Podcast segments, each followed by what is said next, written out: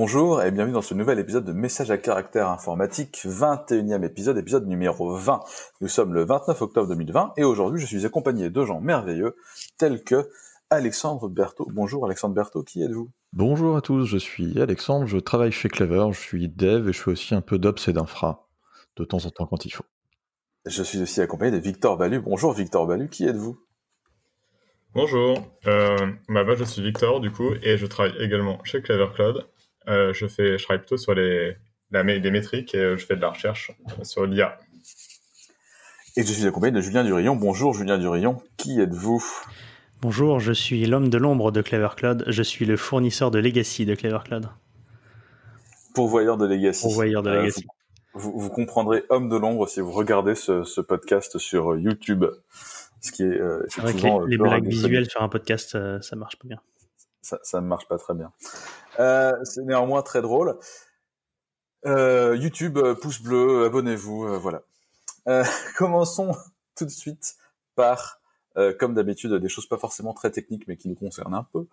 nous allons parler droit du numérique aujourd'hui, puisque nous avons Victor qui, en plus de s'occuper de d'IA et de métriques, s'occupe un peu aussi de, de, de légal et de ouais, tu t'occupes un peu de ce qui est. Enfin, il y a bah, quelqu'un qui a un temps pour faire ça, mais tu t'occupes un peu de ça. Ouais, disons que je regarde un peu parce que quand ça touche aux données, et puis bon, je travaille pas mal avec les données.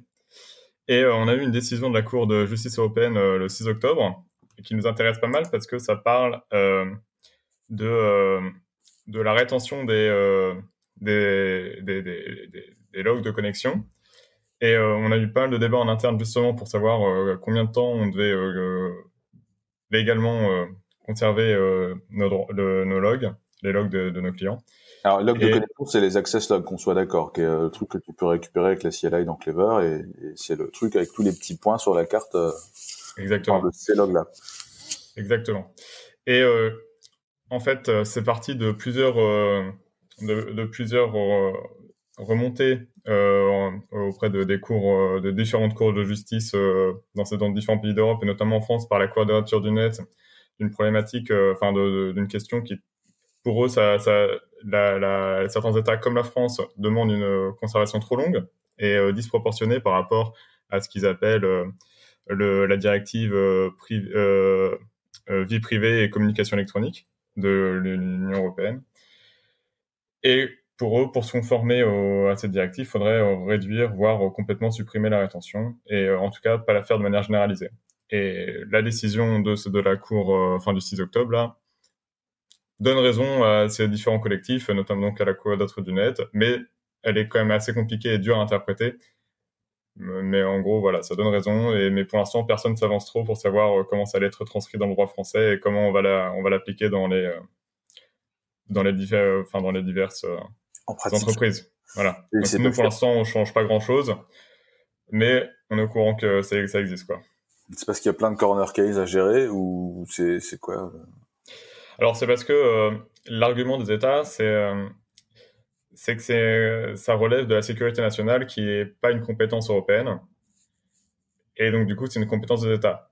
Et la grande question, à laquelle devait répondre la Cour européenne de justice, c'était est-ce que oui ou non elle était compétente pour et oui ou non la rétention des logs ça rentrait dans ce cadre de, de, sécurité nationale et elle a répondu non de manière générale, oui dans certains cas particuliers. Et en gros, les cas particuliers, c'est euh, quand ça concerne pas de, de la rétention généralisée et, pas du tout individualisée. C'est-à-dire qu'on prend tout pour tout le monde sur euh, de manière euh, enfin sans, sans, faire de tri de présélection et sans décision. Alors du coup, ils ont quand même conditionné la décision en, en expliquant que dans certains cas, sous la décision d'une autorité compétente et indépendante qu'il va falloir mettre en place, du coup, euh, donc ça va sûrement être un juge ou une autre autorité administrative, euh, on peut faire euh, la collecte et de la rétention généralisée, mais il faut que ça soit limité dans le temps. Et, puis sinon, ça va être, euh, être, être devoir être fait pour des, euh, pour de la rétention sélective. Voilà. Et puis en plus, et puis bon, en fait, euh, la, réponse a, fait plusieurs dizaines de pages, et donc du coup, pour l'instant, il y a plein de juristes qui, qui essaient de la comprendre plus, un peu plus en détail. Mais en gros, moi, déjà, j'ai déjà compris ça. comme ça. Et pour comprendre mieux, du coup, tu, tu proposes un autre lien qui est un article du Monde qui résume. Bon, il résume. Faut attendre l'application au droit français de toute façon, j'imagine. Mais il présente bien les enjeux et tout, c'est pas mal. Ok. Judu euh, et Alex a un avis euh, sur. Euh, non, rien à dire. Sur les logs, les access logs qui sont stockés chez nous dans Warp 10. Dans Warp 10. De toute façon, il faudra, faudra attendre. Hein. Je sais pas. Et puis. D'un point de vue technique, ouais, d'un point de vue technique, nous, ça nous économiserait pas mal de place si, on, si on a moins à les, à les, à les garder. C'est sûr. Après, si on doit être capable de euh, sélectionner juste pour une partie des personnes euh, selon une décision de justice euh, pendant un certain temps.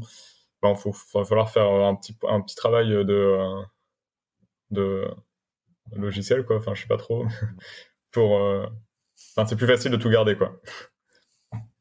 Ouais, puis apparemment, ce que tu disais, c'est que de toute façon, t'as pas le droit de, de trier en amont. Non, voilà. Parce que du coup, c'est hyper discriminant ou c'est pas, non, ça veut dire que c'est de la surveillance en gros. Si tu dis je vais euh, uniquement garder les access logs de tel IP, ça veut dire que tu es en train de surveiller quelqu'un. Il bah, faut que ce soit une décision de justice, quoi. C'est ça. Ok, alors on passe au lien suivant. Euh, Linux FR. Le Conseil d'État reconnaît que le gouvernement US peut accéder à vos données de santé. On en avait parlé un peu dans les épisodes précédents, le Health Data Hub ça a beaucoup fait, ça a fait beaucoup de bruit sur Twitter, ça a commencé à faire pas mal de bruit dans les journaux un peu plus euh, euh généralistes. Et, euh, en, gros, ouais, le, le Conseil d'État dit euh, valide les angoisses et les, questionnements des gens sur le fait que Data Hub soit hébergé par une, une, entreprise américaine, même si c'est sur le sol français. Victor Balu, c'est un de tes liens. Ouais. Bah, en fait, au mois d'octobre, on a pas mal de, décisions un peu euh, juridiques sur euh, la donnée. Euh, donc, c'est assez riche à ce niveau-là. Et donc là, encore une fois, voilà, il y avait eu la question qui se posait sur le choix très controversé du coup de, Microsoft comme hébergeur de données de santé et agrégateur de données de santé. En plus, ça a été accéléré à cause de la crise sanitaire actuelle.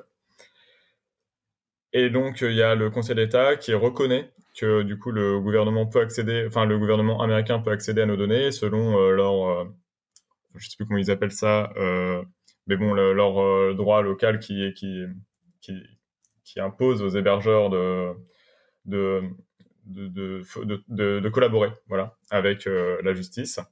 Alors le, Conseil d'État dit pas que ça va être regardé par les Américains. Il, il dit juste que au vu du droit américain, euh, c'est pas quelque chose qui est impossible. Donc du coup, euh, donc du coup, ça répond pas aux exigences euh, de privacy euh, européenne et donc, euh, voilà. Donc ça, c'est une décision qui est intéressante. Par contre, c'est pas une décision qui dit qu'il faut arrêter de bosser avec le Health Data Hub. C'est une décision qui dit qu'il faut des garanties supplémentaires.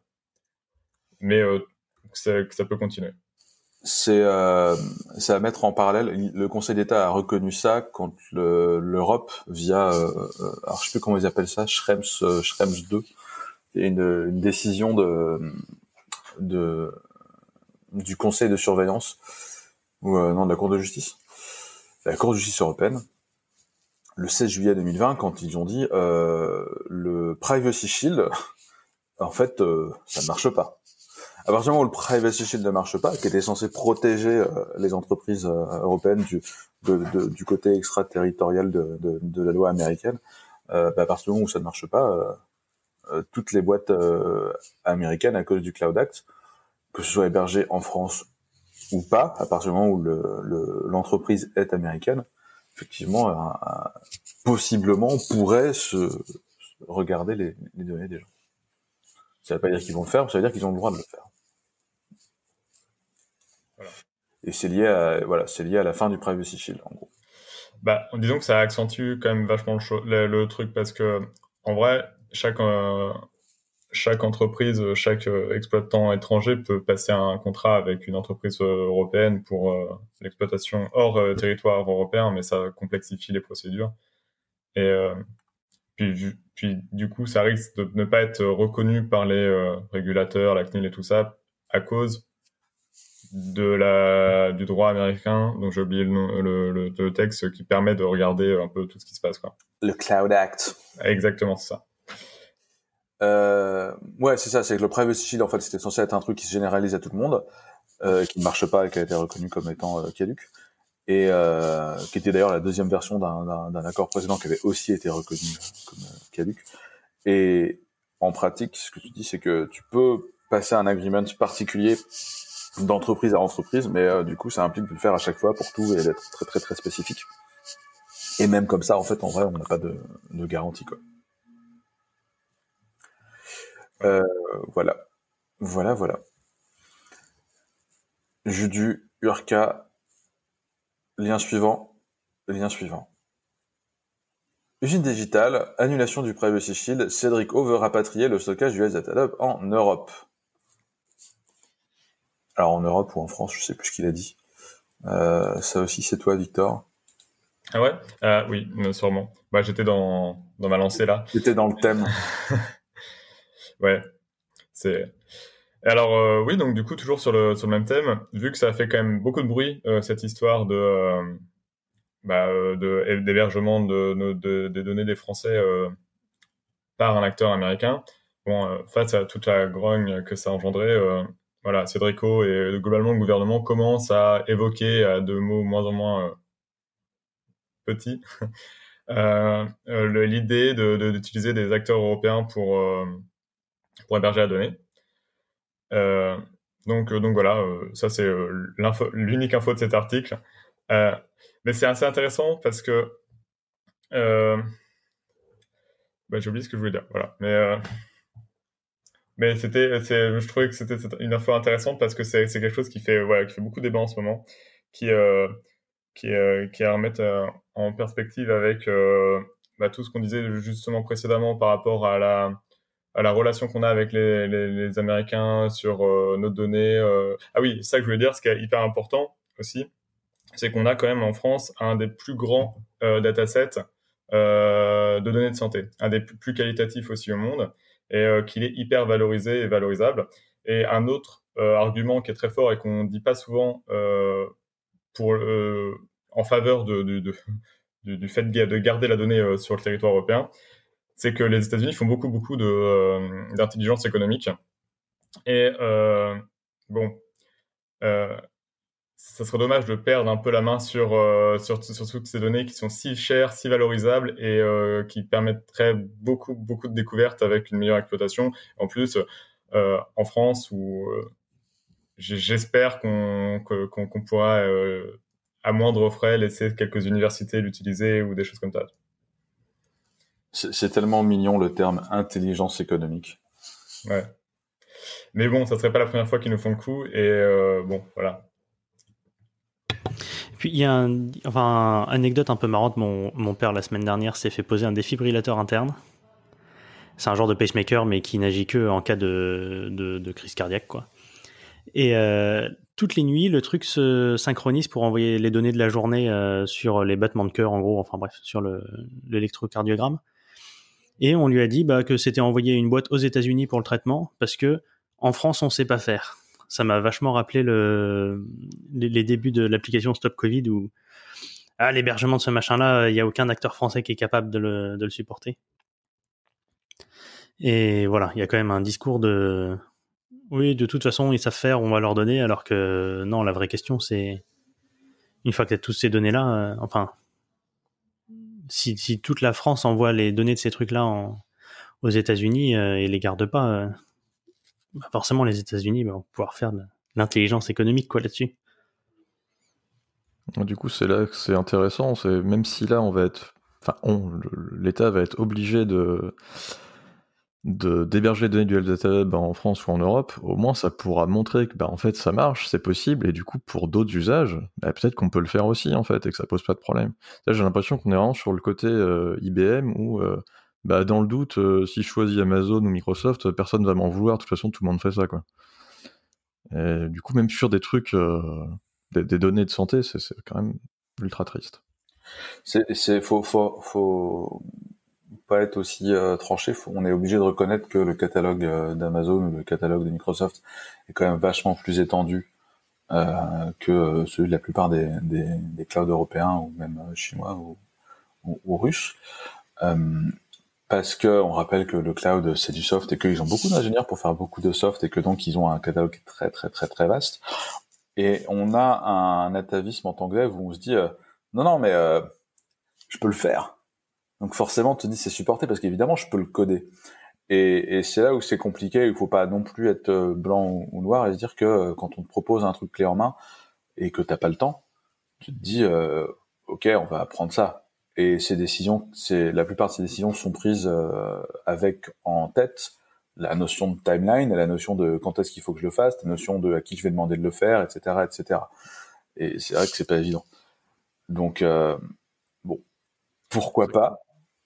C'est la notion de temps qui est un peu dommage. On peut imaginer qu'il manque peut-être euh, une brique ou deux euh, pour faire fonctionner ça sur une offre euh, européenne. Et avec plus de temps, on peut dire bah on, investit pour, développer le système. Et voilà. Mais ça, si t'as pas le temps. Voilà, c'est la question, c'est qu'est-ce qu'on fait de l'argent public européen mm. Est-ce que vaut mieux pas l'investir dans une intelligence locale et et quitte à que ça prenne quelques mois en plus, mais au moins on fait vivre une industrie euh, en Europe. Euh, et justement, ça nous permettra après de combler les, combler, combler les manques.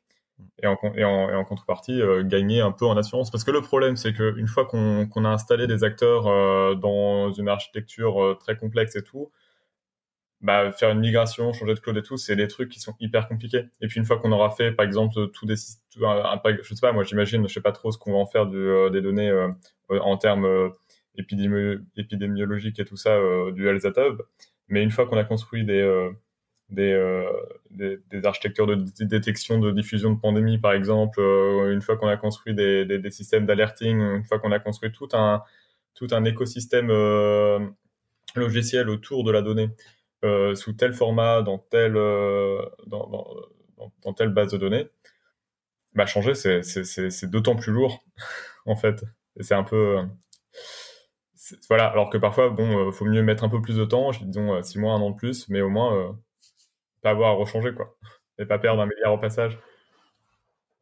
GaiaX va nous sauver puisque un des buts de GaiaX c'est de, de, faire le cloud industriel et du coup d'avoir effectivement des verticales très spécifiques quand tu stockes de la data. Donc tu auras un vertical santé, tu auras un vertical, euh, je sais pas, IoT, euh, voiture, je ne, sais, je ne sais quoi. On en saura un peu plus euh, d'ici trois semaines puisque normalement il va y avoir plein de choses annoncées côté côté GaiaX sur ce genre de sujet.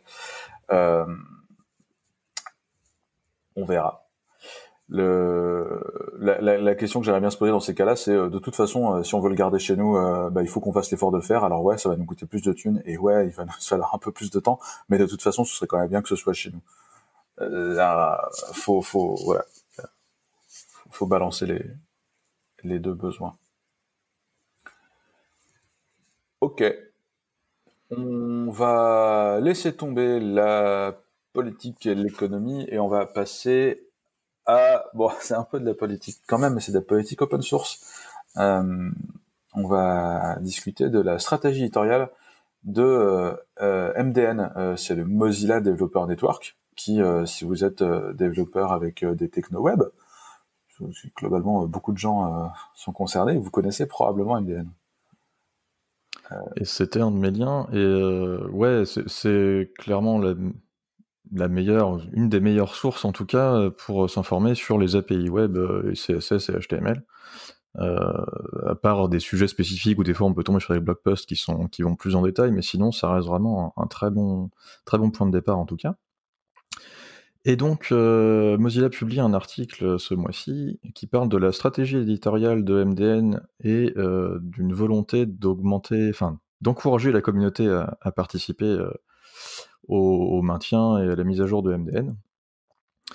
Et donc euh, leur but, donc c'est vraiment d'encourager la communauté à participer. Ça se fait de différentes façons. Euh, notamment, ils vont améliorer, et ils ont déjà amélioré, et ils vont continuer à améliorer euh, tout ce qui est article d'explication sur comment on participe, sur ce qui est attendu, etc.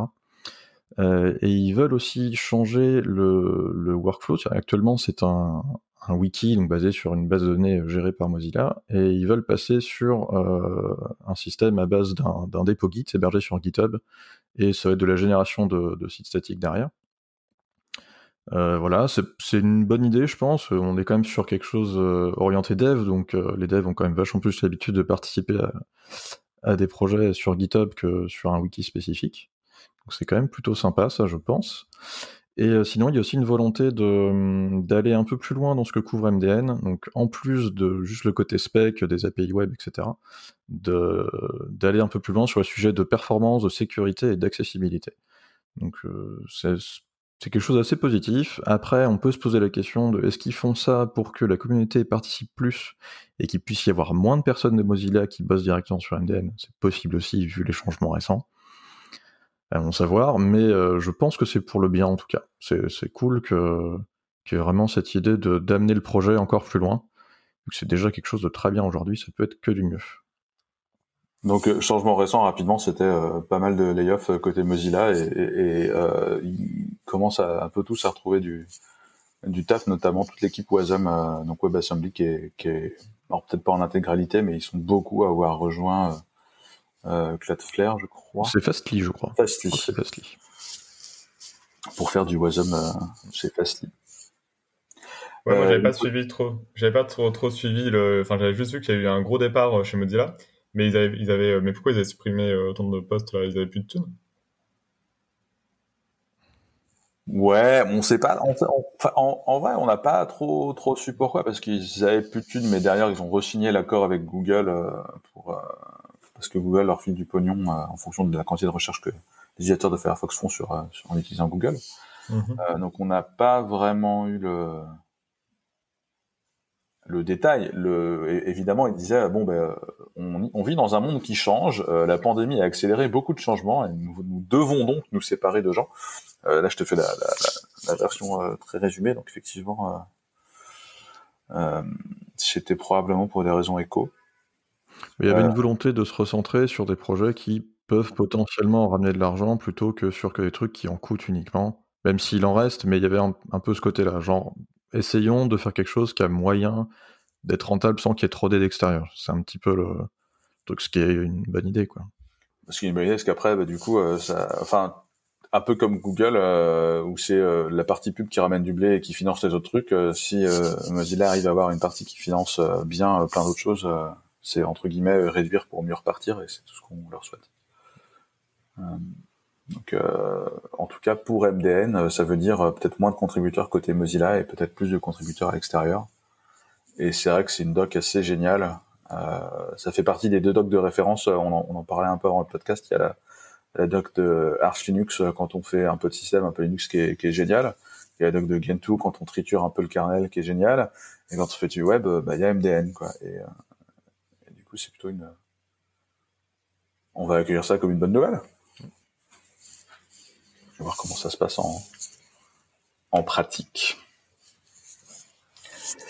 Euh, et du coup, c'est euh, beaucoup de, décentralisation, euh, transition toute pour Ave, pour parler de mobilisons. Mobilisons les groupes Facebook libres et décentralisés. Alors, groupe Facebook, ça implique que tout le monde utilise Facebook et que les gens fassent des groupes que dans Facebook, mais globalement, les groupes, les events, les pages, etc., euh, des réseaux sociaux, euh, des gros réseaux sociaux, je ne sais pas comment les appeler autrement, à fort part de marché, euh, sont disponibles dans Mobilisons, qui est un peu la version distribuée de tout ça, un peu le mastodon de Twitter. c'est ça. Donc c'est une application qui a été développée par Framasoft. Donc Framasoft, c'est une association qui promeut l'utilisation des logiciels libres euh, une association française et francophone en tout cas. Euh, voilà. Et euh, alors le lien qu'on a mis, c'est une user story donc de Mobilisons. L'idée c'est que Framasoft, pour promouvoir les logiciels libres, héberge un certain nombre de ces logiciels-là et propose toute une documentation pour auto-héberger aussi ces services-là. Alors souvent, ils prennent des choses qui, ils prennent des, des projets qui sont un peu à gauche à droite, euh, faits par des gens dont c'est pas forcément le boulot. Euh, et on se retrouve avec euh, des tas de des tas de PHP un peu bizarres à configurer ou de Python un peu bizarres à configurer. Euh, voilà. Parfois, ça donne. Enfin, je sais mon avis personnel, mais il y a certains certains projets où je trouve que ça ça fait très amateur, quoi. Certains certains des projets, c'est-à-dire que ce qui est hébergé chez Framasoft, ça va parce qu'ils ont fait tout le boulot pour que ça tourne bien. mais quand on essaie de le faire tourner soi-même, on sent qu'il y a pas mal de trucs qui sont pas forcément euh, incroyables. Donc ça, ça c'est la plupart des projets qui sont propulsés par Framasoft et qui sont en fait des projets euh, qui existent par-ci par-là, qui sont faits par une bande de potes euh, parfois dans un coin. Et voilà, là, mobilisons. vraiment, Framasoft s'est dit, on va faire nous-mêmes le projet. Sans, dire amateur, le, sujet que nous on a en tant qu'hébergeur qui font la promotion de l'immutable infrastructure, euh, qui, est, qui est un peu la façon dont on déploie les choses euh, correctement sur Clever Cloud. Euh, et, et, je viens de faire un truc très radiophonique puisque je viens de les guillemets avec mes doigts, donc quand je dis correctement, donc entre guillemets correctement. Euh, et que effectivement la plupart des projets euh, qu'on a trouvés chez Framasoft n'ont pas vraiment la fibre de l'immutable infrastructure et sont plus orientés euh, déploiement à l'ancienne. Je me ça sur la machine et je fais des trucs dessus et après je m'en vais. Et, euh, euh, quand tu as une SLA de, cloud qui peut rebooter ta machine parce qu'il faut mettre un truc à jour ou parce qu'il faut cloud a décidé de rebooter ta machine parce qu'après tout pourquoi pas. Euh, du coup, ça marche moins. Et euh, c'est vrai que la plupart des, des, des projets, euh, on a eu quelques soucis là-dessus pour les déployer chez Clever. Et c'est, triste. Hmm. Si tu rajoutes à ça le fait qu'ils ont une, quand même une grosse tendance à écrire sur le file system et pas sur, sur un object storage, bah voilà, nous on a eu quelques soucis. C'est ça. Et là, bonne nouvelle, c'est euh, l'application donc euh, faite par Framasoft. Euh, c'est un truc qui a été fait en 2019-2020. Ils sont partis sur du Phoenix, qui est un, un framework HTTP, enfin web, si dis pas de bêtises, qui tourne, qui est écrit en Elixir. Elixir, c'est un genre de dérivé d'Erlang, donc qui tourne sur la VM Erlang. Si je dis pas de bêtises, toujours, normalement c'est ça. Voilà, le front-end c'est du Vue, euh, voilà, et j'ai commencé à regarder un peu le, la doc pour le déployer, mais euh, j'ai pas eu le temps hier. Mais a priori, euh, potentiellement, il y a juste moyen de git push sur Clever Cloud et ça tourne. Donc moi, ça me fait plaisir parce que pour le coup, ça fait un peu nouvelle techno euh, qui, qui, respecte nos bonnes pratiques, les bonnes pratiques du cloud en général qu'on essaie de propulser euh, chez Clever Cloud. Et il y a un truc que j'ai bien aimé dans la release de Mobilisons, donc en gros, ça fait, euh, ça vous permet de faire des groupes, un peu comme justement, enfin, pour s'adresser au public français, ils ont vachement parlé des groupes Facebook parce qu'en France, on est quand même très Facebook et pour ce genre de choses. Euh, donc on peut faire des groupes, des genres de pages, des événements, etc. avec des fonctionnalités un peu plus intéressantes. Euh, enfin, plus de fonctionnalités que ce qu'on pourrait avoir sur Facebook justement. Et euh, il le pro, il présente tout ça avec un article de blog qui fait une user story euh, très très bien écrite avec euh, une, un personnage euh, qui est en fait plus ou moins le, la mascotte de, de Mobilisons. Euh, ce personnage qui a envie de s'inscrire à des groupes, qui a des activités par exemple de militantisme et à côté a envie d'organiser un anniversaire pour sa tante. Et ça permet de, proposer un certain nombre de fonctionnalités. Le fait que ça soit décentralisé, que tu t'inscris sur une instance, et avec ça, tu vas t'authentifier sur toutes les autres instances euh, pour pouvoir accéder aux différents événements. Tu peux avoir euh, plusieurs euh, profils pour un même compte qui soient complètement décorrélés, c'est-à-dire que tu peux t'inscrire à ton à l'événement organisé par le MEDEF, par exemple, avec un profil où tu en costard cravate, et euh, tu peux aller coller des affiches euh, la nuit dans Paris avec un profil où tu es en roller avec les cheveux colorés, quoi. C'est bon, j'ai suffisamment fait de...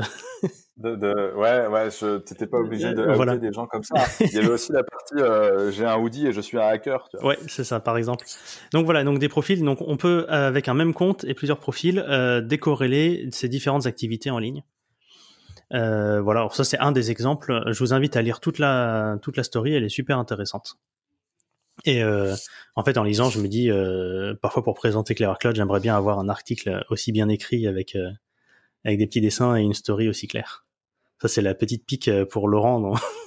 c'est un peu je, je, vais essayer de pas le prendre personnellement. Je te rappelle que je ne fais pas de marketing. non, mais bref, c'est une réflexion. Je me suis dit, c'est une réflexion qu'il faudrait qu'on ait ensemble, quoi, en équipe. Absolument. et par ailleurs, on prend les feedbacks des gens aussi pour ce genre de choses. Donc euh, voilà, s'il y a des trucs qui sont pas clairs, euh, n'hésitez pas, on essaiera de les rendre un peu plus clairs. Euh, c'est vrai que des fois, ça va un peu plus loin que juste dire bonjour, nous sommes Clevercloud, nous sommes hébergeurs. Enfin, des fois, tout le temps en fait. Donc c'est pas évident d'adapter les discours en fonction de. Hum. Mais voilà. Si on a, tu vois, par exemple, quand tu parles à Maître Eolas, tu dis bah, là tu dis je suis hébergeur, et quand tu parles à à la Maïf, là, tu dis que tu un cloud. Bon, ben, euh, avoir un truc qui couvre les deux et tout ce qui est au milieu, bah, c'est pas facile. C'est vrai. Euh, anyway. Voilà, et donc, euh, je sais pas, c'est un projet qui est, qui est, assez sympa. Le logiciel a l'air a l'air de, de, qualité. Et voilà, j'espère que ça va prendre. Pour le... En fait, pour résumer tout ce qu'on vient de dire, arrêtez de faire du PHP et faites du Elixir, s'il vous plaît. Voilà, c'est ce que c'est globalement ce que Julien vient de vous demander. Euh, avec euh, des docs, euh, avec des petits dessins en photo. Avec des petits dessins en photo, avec du Postgre et pas du Mongo, et, et, voilà, soyez chic. vous pouvez faire du PHP, mais juste n'écrivez pas sur le file system, s'il vous plaît. voilà. Et c'est tout. Absolument. Et, et, vous pouvez faire du PHP Z aussi. voilà, je, je, je, laisse ça comme ça et, et vous verrez. Moi, ce que je trouve cool, c'est surtout que c'est décentralisé. Et euh, pour revenir un peu au sujet qu'on avait avant, euh, si le S-Data Hub était décentralisé, ce serait, ce serait cool aussi, tu vois, que qu'il n'y ait pas euh, les infos de tout le monde au même endroit, parce qu'en général, ça, ça finit par poser des problèmes. Je suis assez d'accord avec avec ton analyse de Frama, Framasoft en général. Je trouve ça un peu dommage et du coup, j'aimerais bien que, enfin, espérons que ça soit une voie un peu plus, disons euh, structurés dans leur euh, dans leur développement de, logiciels parce que ils ont souvent une analyse assez pertinente des, euh, des, enjeux de société et ils essayent de, de s'attaquer à des problèmes assez, assez, assez importants. Et souvent, du coup, cette image un peu que tu décrivais, alors, disons, avec des mauvais mots d'amateur, euh, et ben, ça, je trouve que ça porte un peu, du coup, ça, ça, freine un peu l'adoption des softs qu'ils proposent. Mais en fait, quand Alors je que c'est des softs qui sont vraiment cool. Quoi. Quand je dis amateur, c'est parce qu'il y a certains logiciels qui sont littéralement écrits par des amateurs. C'est-à-dire que Mobilisant, il me semble que c'est le, vraiment le premier projet entièrement développé, pensé, conçu par Framasoft. Parce qu'à la base, Framasoft, ils, prennent, ils prennent du Nextcloud, enfin, ils prennent des, des outils qui existent déjà, qui ont été faits par des gens et de, avec des qualités complètes, enfin, très disparates d'un projet à l'autre. Et, euh, et en disant bah vous allez remplacer euh, Google par ça.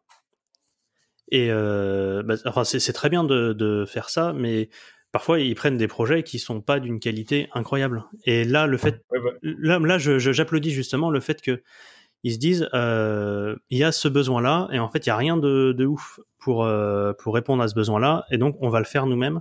Et euh, je trouve c'est un premier pas dans une direction que enfin que moi j'approuve. Après qui suis-je pour je, suis, je, suis, assez d'accord avec toi. Mais après, il y a des projets amateurs, toi, il suffit juste de, de mettre une, une exigence de qualité pour la participation, comme, comme tous les projets libres, en fait, où il y a euh, beaucoup de participants euh, qui interviennent sur leur temps libre dessus, hein, que ce soit des, des systèmes d'exploitation Linux ou d'autres choses. Hein. Ça peut être, enfin, tout est, toute la moitié de l'open source, à part ceux qui bossent pour des fondations. c'est c'est des amateurs éclairés, disons. Et euh, vu qu'il y a des exigences de contribution qui sont très très strictes, euh, déjà s'il y avait une uniformité euh, du format, enfin par exemple on parlait du file system pour l'écriture, enfin de ne pas écrire sur le file system justement ou des trucs comme ça, et eh ben ça permettrait d'avoir une cohérence entre les différents softs en fait. J'ai rien que proposer une cohérence dans, dans les softs, ça ah, serait déjà euh, mais, simple. mais la problématique, c'est que Framasoft n'est pas propriétaire, entre guillemets. Ils sont peut-être contributeurs, mais euh, le, la plupart des logiciels proposés par Framasoft euh, en mode cloud, là, en, en, hébergement ou à auto-héberger, c'est ils servent juste de vitrine à des projets qui ne possèdent pas et sur lesquels ils n'ont pas forcément les moyens de mettre ces exigences quoi. C'est plus ça mon oui quand j'ai dit amateur, voilà c'est plus ça que j'entendais là-dessus. Et on rappelle que nous sommes dans le, dans le monde merveilleux de l'open source et que euh, parfois, au lieu de gueuler, on peut contribuer. Donc euh, voilà, si, euh, si on, Non, mais voilà, faut, ce qu'il faut retenir, les que- élèves, c'est trop cool. Il faut, il faut- Ouais, voilà. Ce qu'il faut retenir, c'est qu'ils bossent énormément sur plein de sujets, euh, même de société, hein, et que c'est très intéressant ce qu'ils font à chaque fois, et leur avis est très extrêmement pertinent. Effectivement, ben voilà, euh, nous sommes le, le j'ai dit quoi, le 29 octobre, un reconfinement a été annoncé hier et euh, à, à la- l'aube du premier confinement, Framasoft avait beaucoup aidé tout ce qui est euh, bah, travail en ligne, école, etc. Et donc ça c'est vraiment cool euh, pour se passer de, pour dégoogliser les internets, se passer des. C'est ça. Et d'ailleurs, ils se sont fait avoir parce que Mobilisons devait sortir euh, au début de l'année 2020. Je pense euh, mars-avril, un truc comme ça, justement, euh, ou mai peut-être. Euh, en tout cas, avant l'été, il me semble. Et euh, ils se sont fait avoir parce que toutes leurs équipes se sont retrouvées à devoir éteindre des feux parce que le gouvernement a dit Eh, si vous voulez faire euh, des visios, bah, allez tous sur Framatalk. Et donc, ils se sont pris euh, plein de gens qui connaissaient pas Framatalk qui ont commencé à venir dessus. Et euh, bah, ils ont tous dû, euh, ils ont dû éteindre des feux, enfin voilà, euh, mettre tout le monde, toutes leurs équipes sur le sur le coup pour pouvoir gérer l'afflux de Français qui a commencé à utiliser les outils de Framasoft. Et c'est dommage, enfin c'est dommage. Euh, c'est bien, ça fait découvrir à plein de gens que ça existait. Mais voilà, et c'est ça qui a retardé euh, le, la sortie de Mobilisons de, de quelques mois. Bon, en plus euh, des Du coup, problèmes. euh, bientôt, on fera des Framapéro. tu pourras les le organiser. Framapéro. Tu pourras les organiser sur Mobilisons. Et il faudra surtout pas se planter dans l'heure que tu annonceras euh, à tes Mhm. camarades pour ton Frama apéro, ce qui est une super transition pour le prochain lien. Joli, joli. ou pour la, la série de prochains liens. Euh, on a eu euh, quelques tickets au support sur des problèmes de time zone. Euh, et ces problèmes de time zone sont en fait liés à euh, un changement dans la GLPC. Euh, Quelqu'un veut-il s'emparer du sujet Mhm. Je, je prends. Euh, alors, c'est c'est pas que dans la glipsée, c'est un changement de, de TZ Info, enfin, d'un truc qui est utilisé dans glipsée et dans TZ Info, euh, qui est un. C'est Zik, non, qui est l'outil. Ouais, je sais même plus quel est le truc source, mais bref. Il y a. a priori de ce que alors je, je, je, je, je te répète ce que Marco m'a dit. Ouais. Euh, ils sont en train de virer des trucs de GLPC qui ont rien à faire là, mais ils étaient là depuis longtemps et à un moment donné il faut cleaner, il faut enlever des trucs qui vont être dans des librairies séparées. Et effectivement, tu avais TZ euh, qui était euh, l'outil euh, utilisé par euh, la GLPC pour euh, savoir dans quel time zone on est et quelle heure il est. Il, il est en train d'être euh, extrait de ce truc-là. Et tu avais deux, deux formats euh, de, de, fichiers de conf entre guillemets de time zone. Et euh, et il y a eu des changements récents qui ont fait que les gens qui se reposaient sur l'ancien format globalement euh, se retrouvent euh, euh, à avoir des problèmes. En fait, il y a eu un, passage euh, non prévu, enfin euh, pas suffisamment euh, prévu en tout cas, entre FAT et, Slim. Donc le format FAT était le format où, en gros, le, le compilateur, donc Zik, prend les infos de la zone et génère les infos de passage au DST, etc., et toutes les infos des time zones sur un certain paquet d'années à venir. Je ne sais pas combien, mais voilà, un, un gros paquet. Et ce qui fait que après, la lib n'a plus qu'à lire les règles, et voilà, sans se poser de questions. Le nouveau format, c'est le format Slim, qui ne fait que décrire euh, le fonctionnement des time zones, sans du coup tous les cas particuliers vraiment compilés en mode bah, à, telle date c'est comme ça, et voilà. Donc là, il faut vraiment euh, inférer euh, la réalité à partir des règles. Et le problème, c'est que des softs qui s'attendent au format FAT et qui en fait se retrouvent avec le format Slim ont eu des soucis euh, du genre. A priori, là justement sur la time zone euh, française, euh, on s'est retrouvé en mode DST tout le temps parce que le dernier euh, truc spécifique, c'était en 96 et c'était en DST euh, à partir de telle date par exemple. Et normalement, si on regarde après la règle, bah, on voit que ça repasse en mode pas DST et on passerait sur le normal. Mais là, comme il y a juste le truc spécifique de 96, bah, si tu t'attends à lire le format FAT sans et que tu es en format slim sans le savoir, bah, tu dis bah, à partir de 96, c'est DST tout le temps. Et, voilà, et on y reste. Et le problème était présent sur, sur plein de time zones, donc euh, il y a beaucoup de, gens qui sont retrouvés dans ce cas-là et qui sont retrouvés en mode euh, encore DST, alors que bah, là, on, a switché sur, sur l'heure d'hiver, là, il y a quelques. Enfin, pour nous, euh, quelques semaines, pour d'autres pays, pas encore forcément. euh, c'est pas, c'est pas synchronisé, ça. Euh, et donc voilà, et ce problème était présent sur euh, donc Exarbo, les distribs qu'on utilise, et aussi, et c'est là que ça a plus touché de monde, c'est sur l'image Docker Alpine, qui utilisent bah, du coup le, même système. Et donc là, il y a plusieurs personnes qui ont eu le souci en, updatant l'image Docker utilisée par leurs apps. Et, c'était une, très grosse surprise. Donc voilà, donc dans les liens qui ont été partagés, il y a un lien d'une issue TZ-Info, donc utilisé dans Ruby, euh, où euh, notre, cher Marco a, découvert le souci et, l'origine du problème. Et puis il y a aussi un lien, euh, un tweet qui parle du problème dans, Go plus spécifiquement. et après, bon, il y a différents liens qui évoquent le même problème. Alors, le même vraie, vraie, question pour moi, je, je pense pas qu'il y ait beaucoup de databases développées en Ruby. Par contre, en Go, il y en a un paquet.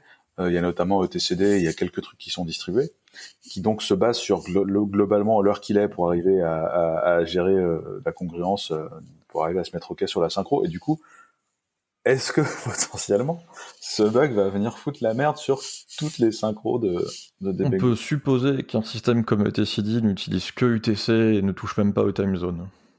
Je suppose. Ce serait vraiment bizarre. Euh. Mais, mais enfin, si c'était le cas, t'imagines si t'as euh, un, un, cluster de trois nœuds, il y en a un qui est pas sur la même time zone que les autres. Mmh. c'est chaud. Passe, quoi? encore, je pense que c'est vraiment chercher la merde et euh, ça sera une très Encore faut-il qu'ils tournent sur un système qui se qui synchronise pas l'horloge physique de l'ordinateur avec euh, la time zone. Je sais pas si vous avez beaucoup fait du, des allers-retours entre un Linux et un Windows sur la même machine. Mais il y a quand même cette problématique de Windows qui va aller écrire leur local sur euh, leur euh, sur la hardware clock de, l'ordinateur et que Linux après lui bah, considère que c'est de c'est l'UTC et va appliquer donc on se retrouve avec une ou deux heures de décalage euh, en fonction du, du temps de l'année là-dessus et c'est compliqué à, à gérer quoi. Ouais, je sais pas si c'est toujours d'actualité mais je sais qu'à l'époque j'avais beaucoup le problème. C'était vraiment pas pratique. Je crois pas que ça ait changé beaucoup. ouais, c'est un peu dommage. Je n'ai plus de, de dual boot. Euh, j'ai un Shadow maintenant pour euh, mon Windows. Pareil, plus de dual boot non plus. Ouais, je veux un Shadow, mais il y a trop d'attente là. Hein, en fait, en fait, voilà, euh, on, on, repart de l'actualité du confinement. Euh, on fait une petite parenthèse Shadow. Euh, moi, j'ai j'ai commencé mon, mon, Shadow au début du premier confinement en me disant, je vais m'emmerder, il faut que je rejoue. J'ai besoin d'une machine. Je vais prendre un Shadow. Il m'a donc été livré en mars à la fin du premier confinement. Et donc, il est en train d'arriver exactement la même chose que moi, je pense, Victor. Mais il y a six mois d'attente. Ils m'ont dit mars 2021. Ouais. Eh ben, écoute, bonne chance. tu, tu vas pouvoir réinstaller un dual boot. Oui, j'en ai déjà un, mais il est pourri. Bon, bref, c'est pas le sujet. Et, euh, et moi, je, je, suis juste euh, impressionné parce que débugger ce genre de, de, de truc sur une image Docker en Alpine, ça devait pas être facile. Bah, surtout qu'Alpine, c'est Muzzle et que Muzzle, c'est pas Glipsy et du coup, ça doit faire des trucs chelous. Mm.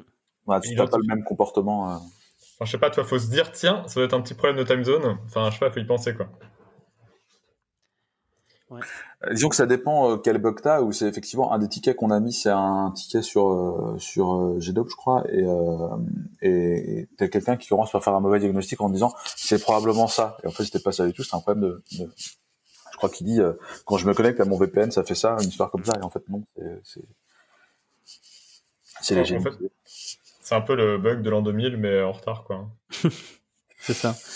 Sachant que oui, en fait, les, les time zones, il y a une petite équipe qui s'en occupe pour le monde entier. Il y avait un article très bien de je sais plus qui, il faudrait qu'on le retrouve.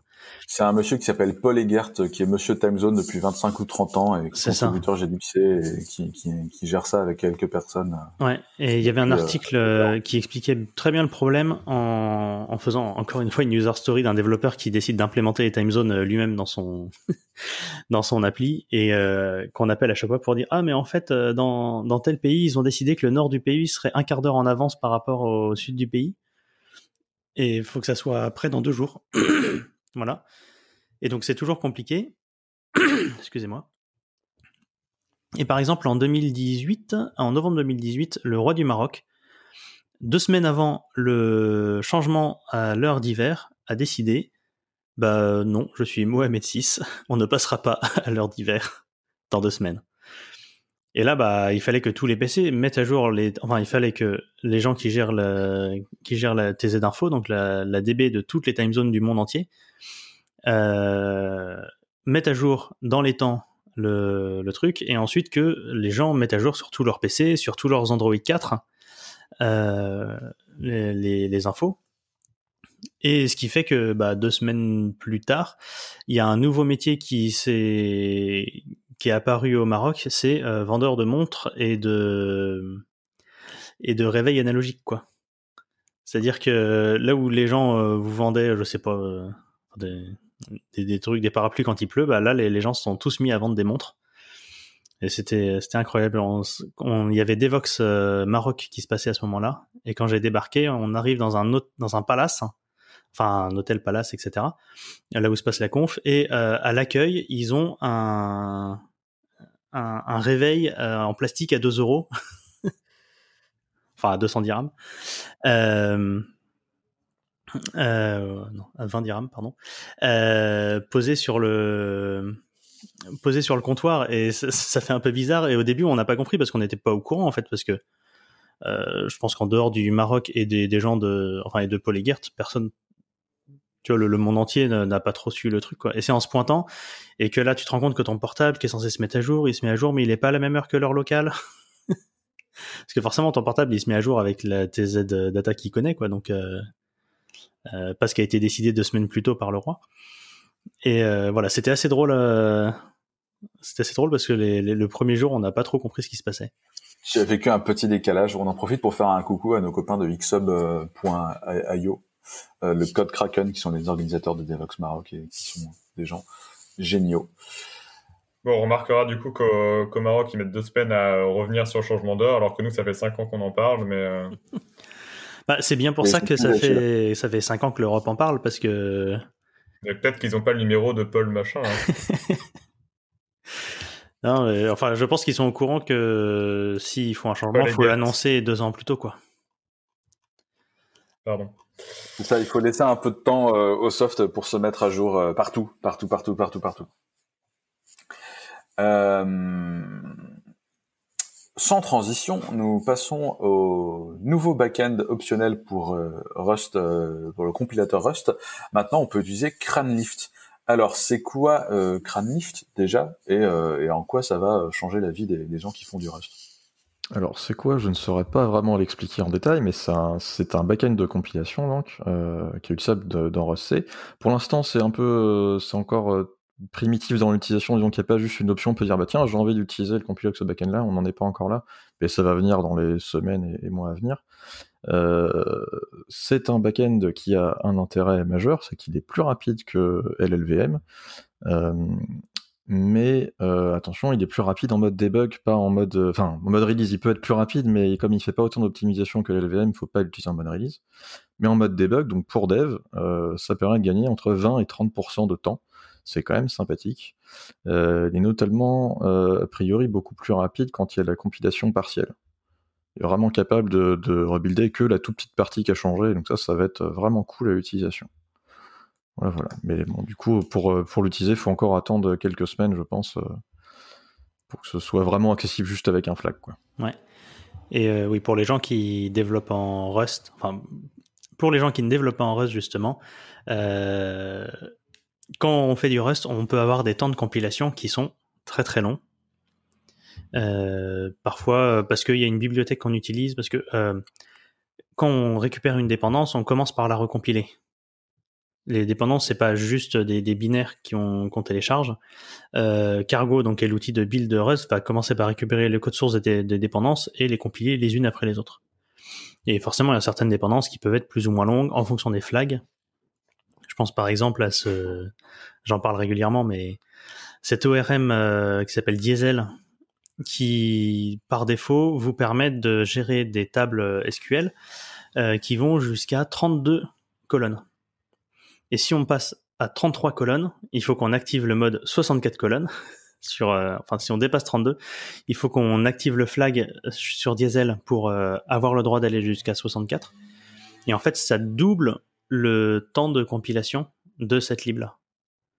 Parce que ça faut que ça régénère un certain nombre de types pour euh, chacun des cas avec toutes les colonnes, etc.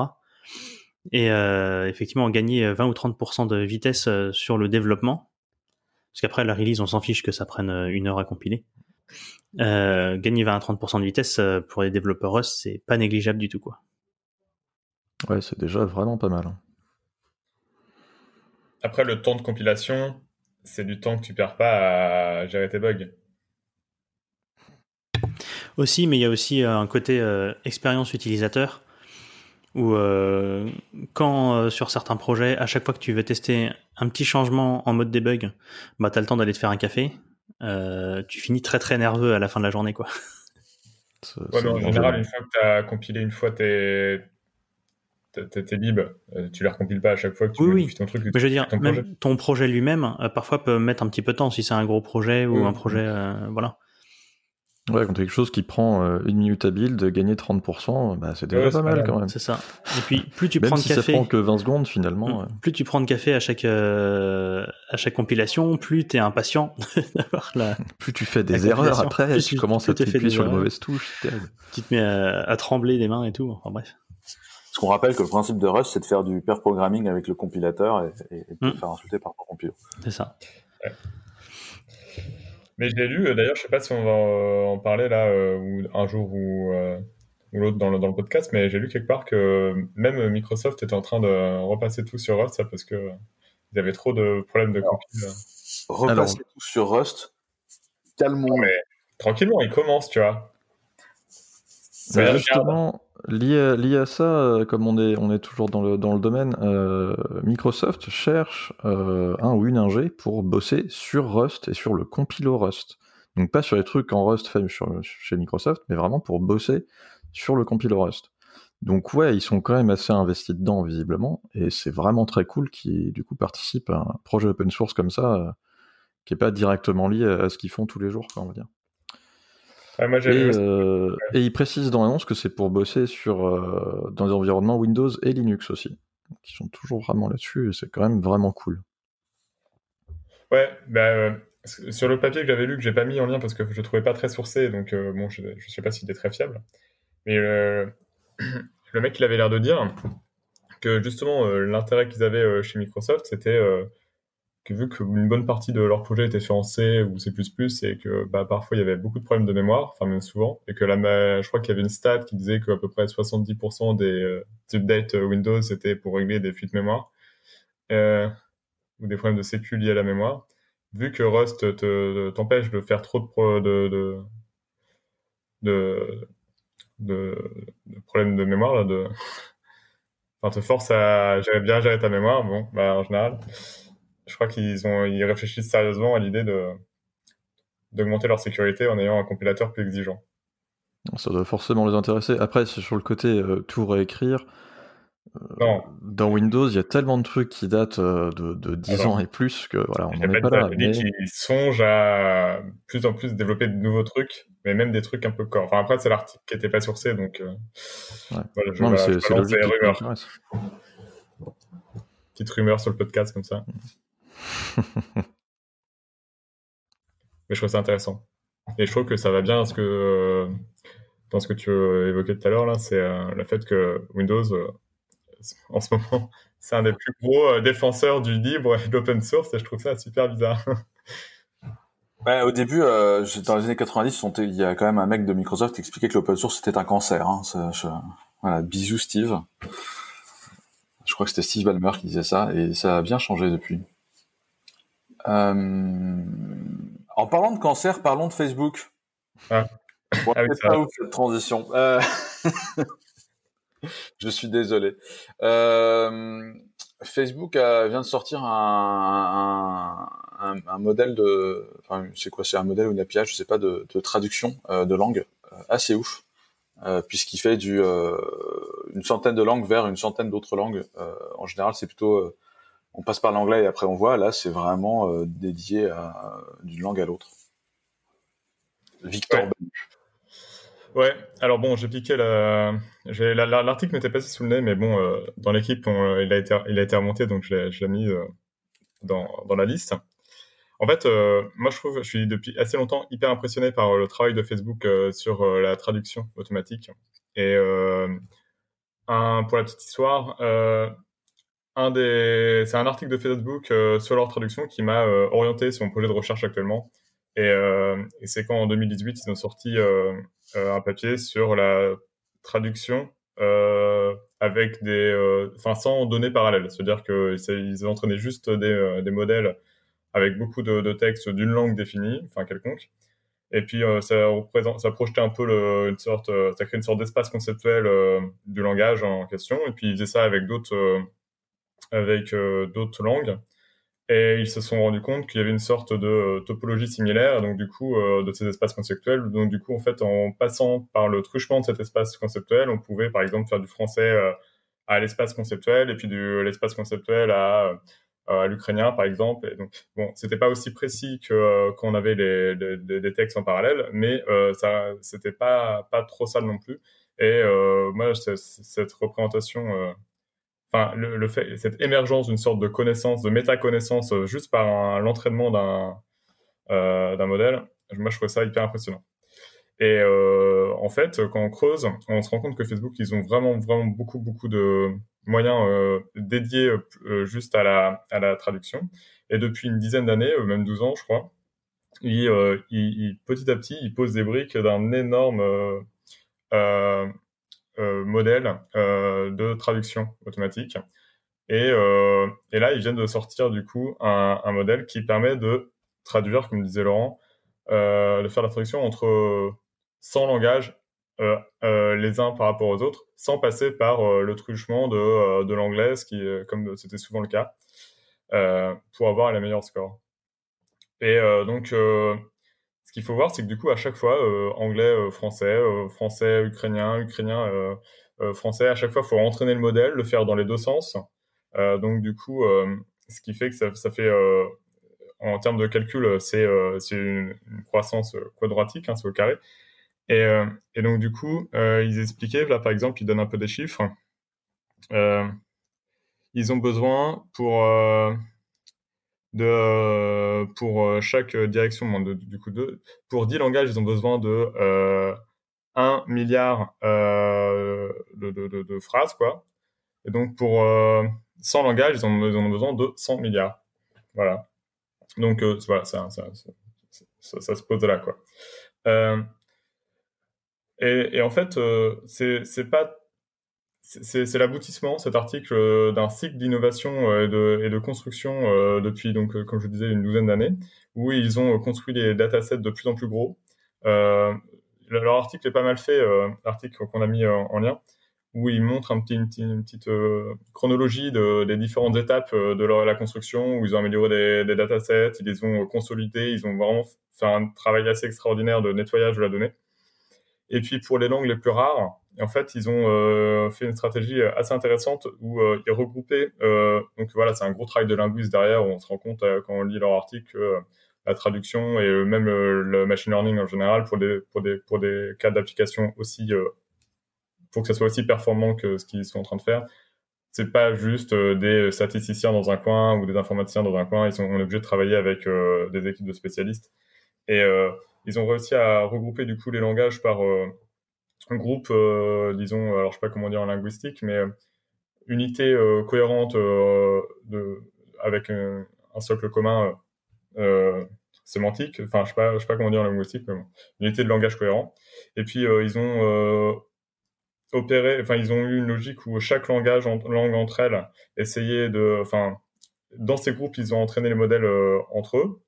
Puis après ils ont pris quelques langages dominants quelques langues, pardon, c'est pas des langages, des langues dominantes euh, dans ces groupes pour faire des sortes de ponts vers les autres groupes.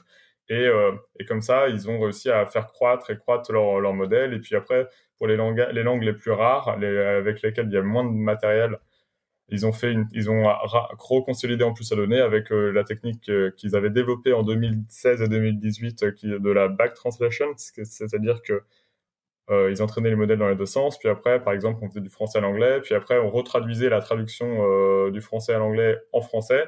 On regardait la différence. Et puis, euh, en fait, on moyennait les résultats pour prendre le meilleur résultat possible pour après réentraîner le modèle initial pour l'améliorer, etc.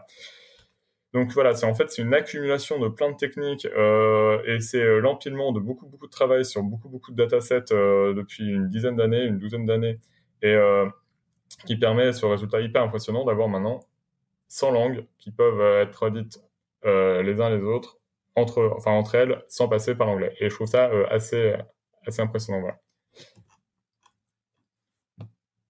Ils, expliquent d'où ça vient les datasets, euh, du coup, parce que quand c'est Facebook, du coup, nécessairement, tu te poses la question, mais c'est. Alors, des gens, c'est qu'est-ce qui se passe? Alors, il y avait des datasets universitaires. Sinon, ils en ont construit aussi. Euh, ils ont déjà forcément leurs propres données de traduction de Facebook lui-même, en fait. Il y a déjà voilà, de données dans l'interface. Euh, ils ont un système de traduction interne depuis euh, je ne sais combien de temps maintenant. Ça fait très longtemps. C'est celui-là qu'ils utilisent. Qui est communautaire, où chacun peut participer, etc. Donc, voilà, et puis en fait, ils ont reconstruit d'autres trucs. Et en fait, ils ont pris des datasets déjà existants, leurs datasets à eux. Et eux, ce qu'ils, en fait, ils utilisent cette technologie pour sais, quand tu appuies sur traduire dans Facebook ou dans euh, Instagram ou tout comme ça. Instagram, c'est Facebook. Hein. Et, euh, et donc voilà. Et euh, j'ai pas regardé en détail les datasets pour être honnête, je me rappelle plus, mais, euh, mais bon, ça, se trouve, hein, c'est dans l'article. Bon, écoute, on, regardera. Euh, Judu, Alex, un, un, avis sur ça ou? On passe au voilà, on passe au lien suivant, qui est le dernier lien, qui est, on va pas beaucoup en parler, c'est juste que ça, ça m'amusait de vous mettre ça. Euh, c'est euh, The Economics of Coffee in One Chart. En gros, vous avez un magnifique visuel de euh, comment se comment se partage le, prix d'une tasse de café parmi toute la chaîne industrielle. Et comme je sais qu'on est beaucoup à être un peu branché au café. Alors il y a des gens qui sont branchés au thé aussi. Si vous avez le même euh, la même euh, infographie pour le thé, euh, on le fera pour le prochain épisode. Ou autre boisson énergétique à base de ou caféiné, je ne sais pas. N'hésitez pas. moi, ça m'a fait rire. Donc voilà, on vous met le lien. c'est sur un site qui s'appelle visualcapitalist.com. Ils ont plein de visuels assez amusants. Ils ont plein de d'infographies très très cool sur plein de sujets divers et variés. Donc je vous invite à, jeter un œil là-dessus. Euh, on va essayer cette fois de tenir euh, globalement euh, autour d'une heure et donc je vais procéder au tirage au sort du choix musical. Urcalox est de 1 à 5, Victor Balu de 6 à 10, Julien Durion, vous êtes de 11 à, 15 et moi de 16 à 20 et j'ai fait 12, Julien Durion. Oh, oh, oh. Alors, je vous ai sorti une musique qui date de 1991 qui s'appelle Crucified. Une excellente année. Excellente, c'est vrai. Euh, qui s'appelle Crucified euh, par un groupe qui s'appelle Army of Lovers, qui est un groupe euh, suédois qui fait des trucs un peu chelous. Je vous invite. bon, la musique, moi je l'aime bien, mais c'est peut-être un peu une madeleine. Hein. mais je vous invite à aller regarder les clips de ce groupe. C'est complètement barré. Il y a eu des rumeurs. Alors j'ai pas réussi à retrouver l'info, mais L'histoire racontait que suite à ce clip, euh, il s'était plus ou moins fait excommunier, etc. Enfin, euh, c'est un groupe visuellement intéressant. C'est visuellement intéressant et c'est un groupe qui fait dans la, un peu dans la provocation. Et, euh, et voilà, moi je trouve que ça envoie du, du bon gros pâté qui est un truc qu'on ne fait jamais chez Clever pareil. Voilà. Et puis l'histoire du groupe est un peu marrante. Euh, euh, un des chanteurs du groupe euh, qui s'appelle Jean-Pierre, si je dis pas de bêtises, il est à moitié français, mais il a bougé en il a bougé en Suède. Il s'est retrouvé à travailler dans le salon de coiffure qui coiffe les rois de Suède. ou un truc comme ça. Enfin voilà, donc il connaît un peu du, du, beau monde. À côté, il fait du, du modeling, etc et il a un style qui est incroyable. Et euh, ils ont ressorti récemment des, des clips hein. euh, parce que bon, le groupe a cassé, s'est reformé plusieurs fois et ils en ont sorti très récemment. Et il, euh, le Jean-Pierre qui a pris 30 ans, et eh ben il est encore très très bien. Si, vous écoutez, si vous écoutez ce podcast, n'hésitez pas à cliquer sur le lien vidéo des show notes. apparemment, vous serez ah ouais, ça, ça vaut le récompensé. Exactement.